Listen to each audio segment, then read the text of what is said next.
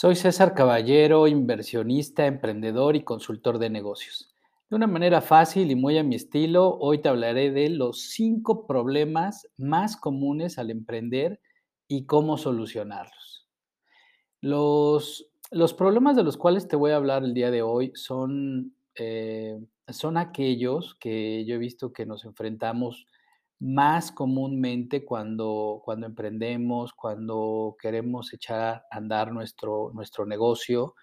Y obviamente quiero que sepas que en este punto ya tenemos resueltas muchas cosas del negocio, como, como o sea, qué tipo de negocio vamos a emprender, de qué manera lo vamos a hacer, eh, en dónde eh, y algunas de estas cosas, digamos, muy básicas. Pero los problemas que más, que más encontramos, incluso ya en el arranque, ya cuando estamos, eh, digamos, en la última milla, eh, son estos, estos cinco. A ver, empezamos con el primero.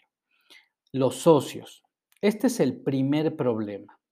Yo te diría que eh, este es un problema porque un socio malo se puede convertir en una pesadilla, pero también un muy buen socio se puede convertir en tu despegue hacia, hacia niveles insospechados. Uno, desde luego, cuando pone un negocio, cuando quieres emprender, pues siempre lo quieres hacer de la mejor manera, con la mayor tranquilidad. Eh, y bueno, la idea, la idea de este episodio, en este podcast, no es eh, solamente hablar de los problemas, sino decirte cómo solucionarlos, cómo prevenirlos, cómo hacer que nuestro emprendimiento pues no nos genere tanto estrés y que sea algo muchísimo más fácil de eh, llevar a cabo.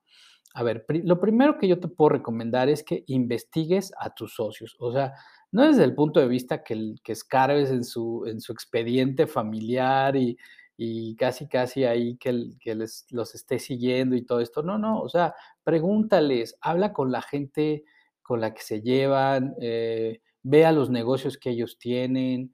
Eh, pues obviamente ahora con las redes sociales y con internet podemos perfectamente bien saber quién es eh, una persona, bueno, desde luego, desde este punto de vista, desde lo que te dicen las redes y algunos comentarios o notas o, eh, lo que se publica en algunos diarios, etcétera, porque el socio es muy importante. Eh, tu socio lo vas a ver todos los días.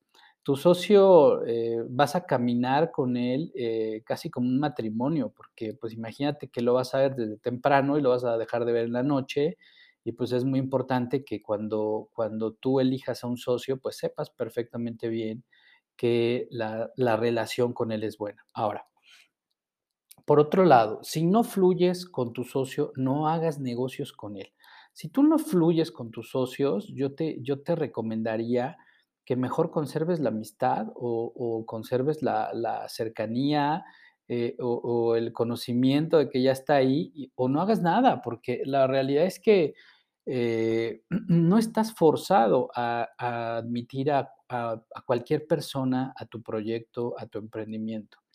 Eh, ¿Por qué te lo digo? Mira, cuando, cuando tú vas a emprender es un, es un proyecto personal, yo siempre te he dicho, es como un bebé, es como un recién nacido al cual le vas a dedicar muchísimo tiempo, le vas a dedicar todo tu tiempo y obviamente no quieres hacerlo con una persona con la cual no tienes una buena comunicación o simplemente, como decimos, a veces la energía no fluye, en fin. Entonces yo te recomiendo que eh, tú tomes todos estos elementos en cuenta porque son muy importantes en el futuro.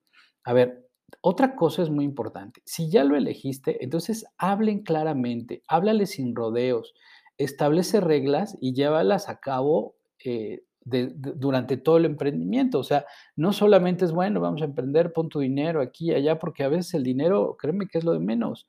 Lo más importante es que también estos acuerdos los lleves hacia el rango de estatutos de la empresa, es decir, eh, cuántas acciones tiene, eh, cómo va a participar, si va a ser el tesorero, el representante legal, el administrador único, si solamente es inversionista, eh, y además de que tiene acciones, pero no quiere participar en el gobierno de la empresa, o si quiere y su derecho de voto, y si se va, entonces, eh, ¿cómo, ¿cómo, podría dejar esas acciones con derecho de preferencia, etcétera? O sea, todo esto platíquenlo muy bien, obviamente acérquense a, a gente experta que, lo, que los podamos asesorar, porque todas estas situaciones de verdad que si no las resuelves al inicio se pueden convertir en un, en un grave problema.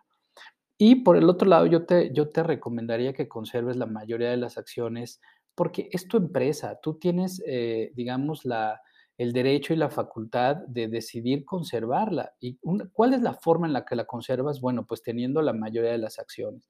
Nunca te quedes con menos del 51% porque eso te permitirá a ti tomar decisiones estratégicas. Tú visualizaste el negocio, tú sabes cómo lo vas a llevar. Sin embargo, a veces necesitamos inversionistas o capitalistas eh, y bueno, pues hay muchas formas en las cuales podemos hacernos de socios. Sin embargo, eh, a veces no queremos que ellos tomen decisiones. Entonces, todo esto forma parte de la forma en la que te puedes eh, quitar de muchos problemas a la hora de, de emprender. Bueno, número dos, licencias, permisos y trámites a la hora de emprender. A ver, investiga antes de empezar el negocio también los trámites que vas a hacer. Mira, muchos de los negocios, su core business tiene que ver con un permiso o una licencia.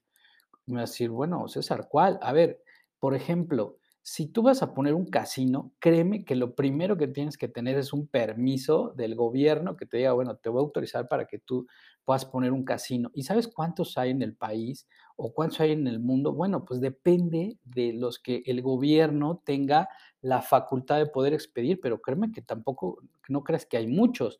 Y tampoco es como muy fácil tener una, una licencia un permiso de un casino o explotar una mina. Es decir, hay muchas veces en los cuales tu permiso o tu licencia, como en el caso de las concesiones, eh, para explotar un bien público, un bien de la nación o un servicio público, como en el caso del transporte, pues ese es verdaderamente de donde parte todo nuestro negocio. Entonces es súper importante.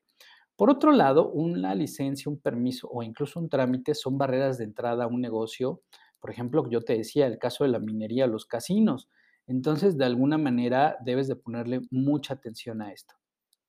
Por otro lado, yo te pediría que siempre te condujeras dentro de la ley, es decir, condúcete dentro del marco de la ley y no te trates de saltar que eh, voy a arrancar y no tengo licencia y voy a arrancar mi negocio, pero no he sacado el permiso de suelo, de, de- de, eh, de protección civil, etcétera. ¿Por qué? Bueno, pues porque Mira, yo te mejor te diría que contrataras un experto o incluso hazlo tú mismo. Seguramente te va a llevar tiempo, pero vas a aprender muchísimo más de tu negocio. Y te voy a decir por qué. Una demanda, una clausura puede terminar con tu negocio. Entonces, quítate estos problemas mejor, eh, atiéndelos desde el inicio, no como un problema, sino como una precaución. Y entonces créeme lo que te, estará, eh, te estarás quitando problemas en el futuro a la hora de emprender. Bueno, tres, capital de arranque. A ver, ¿qué es nuestro capital de arranque? Primero es el dinero que vamos a poner con el cual vamos a iniciar nuestro proyecto. Olvídate del dinero que vamos a poner en un año, dos o tres. Es el capital con el que vamos a arrancar, iniciar, es nuestro capital neto con el cual nosotros tenemos la oportunidad de arrancar el negocio. Ahora, yo te diría, primer punto, haz en este tercer punto, haz una evaluación financiera de uno y hasta cinco años. En, el, en los años uno, dos y tres, y, y bueno, incluso yo te diría que en todos lo hicieras por mes para saber a qué te vas a enfrentar. Es decir, debes de saber cuáles son tus gastos, cuáles son tus costos, cuáles son tus costos fijos, qué tipo de equipo vas a comprar, en fin. O sea, debes de saber perfectamente bien cuánto necesitas para arrancar tu negocio. Por otro lado, yo te diría que hicieras una matriz de gasto de arranque para eficientar tus gastos iniciales. A ver, vamos a pensar que ya tienes la inversión inicial, pero tu capital de arranque requiere también los, las siguientes situaciones. Por ejemplo, yo te diría, no arranques con lujos o cosas superfluas. Por ejemplo, eh, no compres un mobiliario que, aunque esté muy bonito, en realidad es mobiliario. O sea, podría salir con mobiliario mucho más barato, no tan lujoso, no tan costoso, y entonces tendrías dinero para otros imprevistos. Eh, por otro lado, sigue mi regla de las tres leyes en los negocios. A ver, primero, operación, dos, ventas y tres, marketing y publicidad. ¿Por qué estas tres eh, leyes de los negocios, porque lo primero que tienes que asegurar es que tu negocio esté operativo. Si no tienes dinero para comprar capital, o sea, para adquirir capital de trabajo, vamos a pensar que eres un restaurante, pero no tienes para pagarle al proveedor de la carne, este, al de la, al de la materia prima para que te lleve eh, la madera, si tienes una, una, un negocio de muebles. Entonces, tu operación no está garantizada. Dos, las ventas. O sea, tienes que asegurarte que lo que produzcas lo vendas. Es decir, cuando ya tienes el negocio, olvídate de la parte romántica. Tienes que vender, vender y vender. Y tres, ¿cómo fortaleces la parte de las ventas? Pues mediante publicidad y marketing. Son cosas diferentes, pero en algunos momentos van de la mano, por eso yo lo menciono así. ¿Por qué? Porque debes establecer eh, estrategias de publicidad para que la gente te conozca. Por eso se llama publicidad, porque te publicas, es decir, necesitas una estrategia de visibilidad hacia el mercado que te vea. Tú puedes ser el mejor vendedor de tacos, pero si no te ve la gente, no te va a comprar. Entonces yo te recomiendo que además de que hagas las cosas bien, de que operes, dos, de que sí vendas, y tengas un producto que puedas vender y de calidad, entonces ahora te enfoques en la publicidad, hacer un muy buen marketing y que obviamente vayas probando, o sea, tienes, tienes que ir probando algunas cosas, te pueden salir bien y otras no, pero mientras más te, te vuelvas un profesional, mientras le pongas mucho empeño en esta parte, créeme lo que las cosas te van a salir bien y te vas a evitar ese, ese problema. Reinvierte si te es posible. ¿Por qué? Porque, eh, ah, si bien es cierto, tienes un capital de arranque, no es infinito. Los acuérdate, los recursos son finitos, entonces se van a acabar, se va a acabar ese dinero que tienes ahí, este, para que habías, este, guardado para tu operación, para, eh, apoyar ventas, para apoyar, eh, publicidad y marketing, en fin. Sin embargo, si empiezas a tener un poquito de utilidad, yo te diría reinvierte. Cuarto, Pocas ventas. Ese es un gran problema a la hora de emprender. A ver, primero, no hagas tus razones financieras con números alegres. O sea, no empieces a hacer tus números así que voy a vender eh, mil piezas de, mi, este, de mi producto en un día. No, no. O sea, calcula tu mercado. Pero sé, yo incluso te diría que hagas tus proyecciones financieras con números adversos. Porque si a la hora de salir al mercado tú vendes con esos números adversos, quiere decir que si en realidad los superas y vendes 2, 3, 5, 10% más, entonces tu punto de equilibrio lo vas a rebasar muy fácil. Y a ese me lleva el segundo punto. Encuentra tu punto de equilibrio.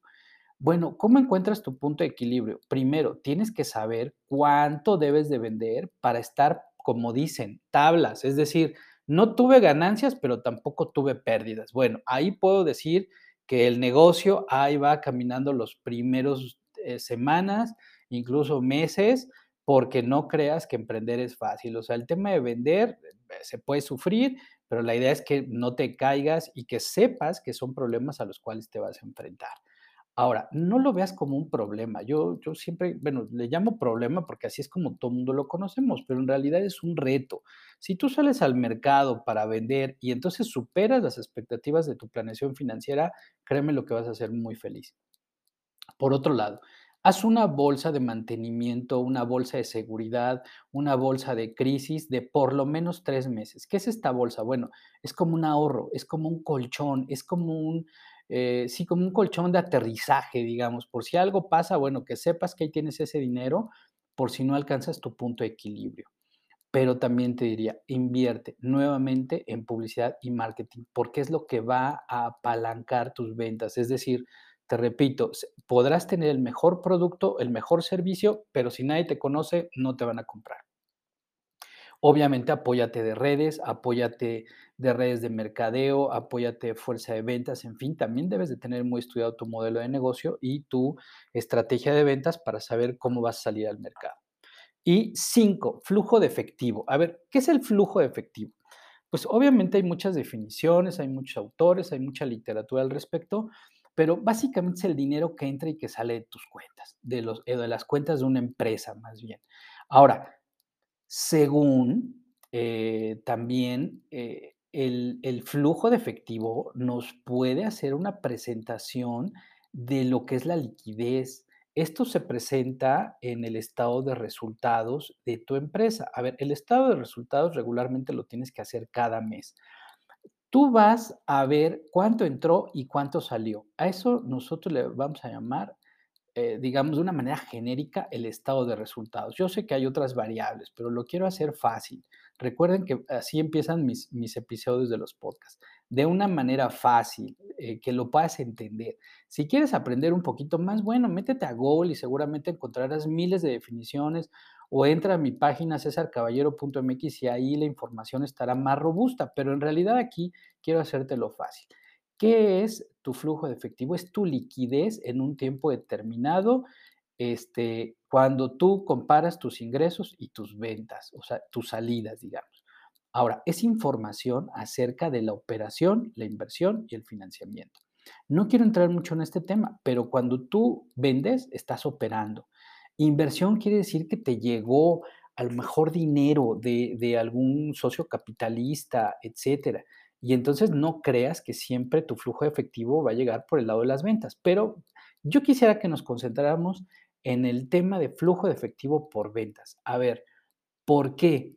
Porque tú puedes ver circulante en tu caja, puedes ver que estás vendiendo, pero en realidad podrías ver en tu estado de resultados que lo mismo que entró salió. Y entonces ahí yo te diría que estás tablas, o sea, estás a lo mejor en tu punto de equilibrio, pero la idea es que no te mantengas en tu punto de equilibrio, sino que lo superes y por mucho.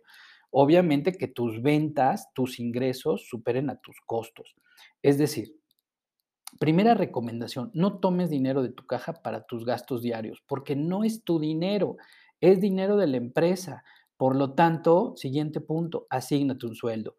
O sea, si tú te crees el dueño ahí a la antigüita del changarro, de que pues ya vendí tres cosas o, o ya llegó el, el, cliente y entonces ya vi dinero de pronto, sí, pero acuérdate que tienes deudas, tienes cuentas por pagar, tienes proveedores, tienes que pagar la renta, la luz, esto, el otro. Entonces debes saber perfectamente bien eh, equilibrar tus ingresos contra tus egresos. Por el otro lado, no te comportes como un changarro, piensa profesionalmente, ¿Cuándo piensas como un changarro? Pues cuando ves que hay circulante efectivo en la caja y entonces empieza a tomar que porque quiero hacer esta reparación a mi carro, le voy a cambiar los rines y entonces me voy a comprar el portafolio nuevo que vi y voy a cambiar de celular y, o sea, ¿por qué? Porque entonces le estás dando en la torre a tu negocio y créeme lo que nunca vas a tener un negocio profesional, ni tú serás un empresario, te seguirás comportando siempre pensando de una manera de changar. Por el otro lado, ventas, ventas, ventas. Es decir, haz estrategia de ventas. Si no funciona una, intenta otra y otra y otra hasta que te funcionen. ¿Por qué? Porque eso se le llama calibración de ventas. Vamos a pensar que en tu negocio tú tienes una fuerza de ventas que sale todos los días, pues a eso, a vender, a buscar clientes, pero no te funciona. Bueno, pues entonces inténtalo con ventas por internet, pero no te tardes, o sea, sé muy proactivo y calibra tu negocio inmediatamente porque el mercado es implacable, el tiempo es implacable y mientras más pases tiempo sin vender, pues obviamente tu negocio va perdiendo rentabilidad. A ver, que como conclusión, estos son los cinco problemas que yo veo a la hora de emprender. No te estoy hablando de problemas de los negocios, porque habrá, ya me han dicho, oye, no, César, es que como hay, hay miles de temas y hay otros problemas. Bueno, sí, o sea, hay miles de cientos de problemas que te vas a enfrentar en una empresa. Yo solamente te estoy hablando de cinco problemas a los que te enfrentas a la hora de emprender. Ojo, de emprender, no de tener un negocio. Claro, seguramente pueden pasar 3, 5, 10 años y los problemas pueden ser los mismos o pueden eh, variar un poco.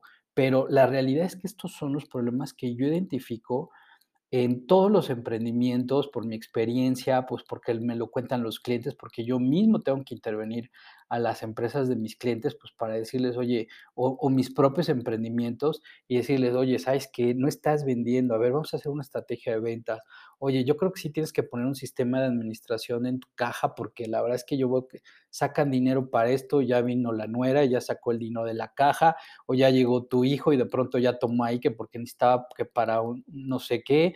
Entonces, a ver, hagámoslo profesional, es muy bueno que veas desde este momento estos problemas a los cuales te vas a enfrentar y que de alguna manera, bueno, pues con estos consejos que, que yo te doy, pues los tomes en cuenta si quieres y que te puedan servir y que de alguna manera pues puedas minimizar, como decimos, el riesgo de emprender.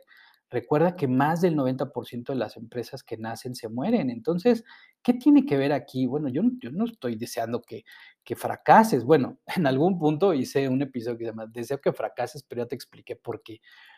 Eh, aquí lo importante es que te cuides, que cuides tu inversión, que cuides tu dinero y que sobre todo pienses profesionalmente y te quites ese pensamiento de changarro, porque en realidad eso es lo que a veces hace que no salgamos adelante. Bueno, pues por el momento es todo. Te recuerdo que en mi página cesarcaballero.mx encontrarás cursos, seminarios, webinars y más herramientas y recursos de este y otros temas.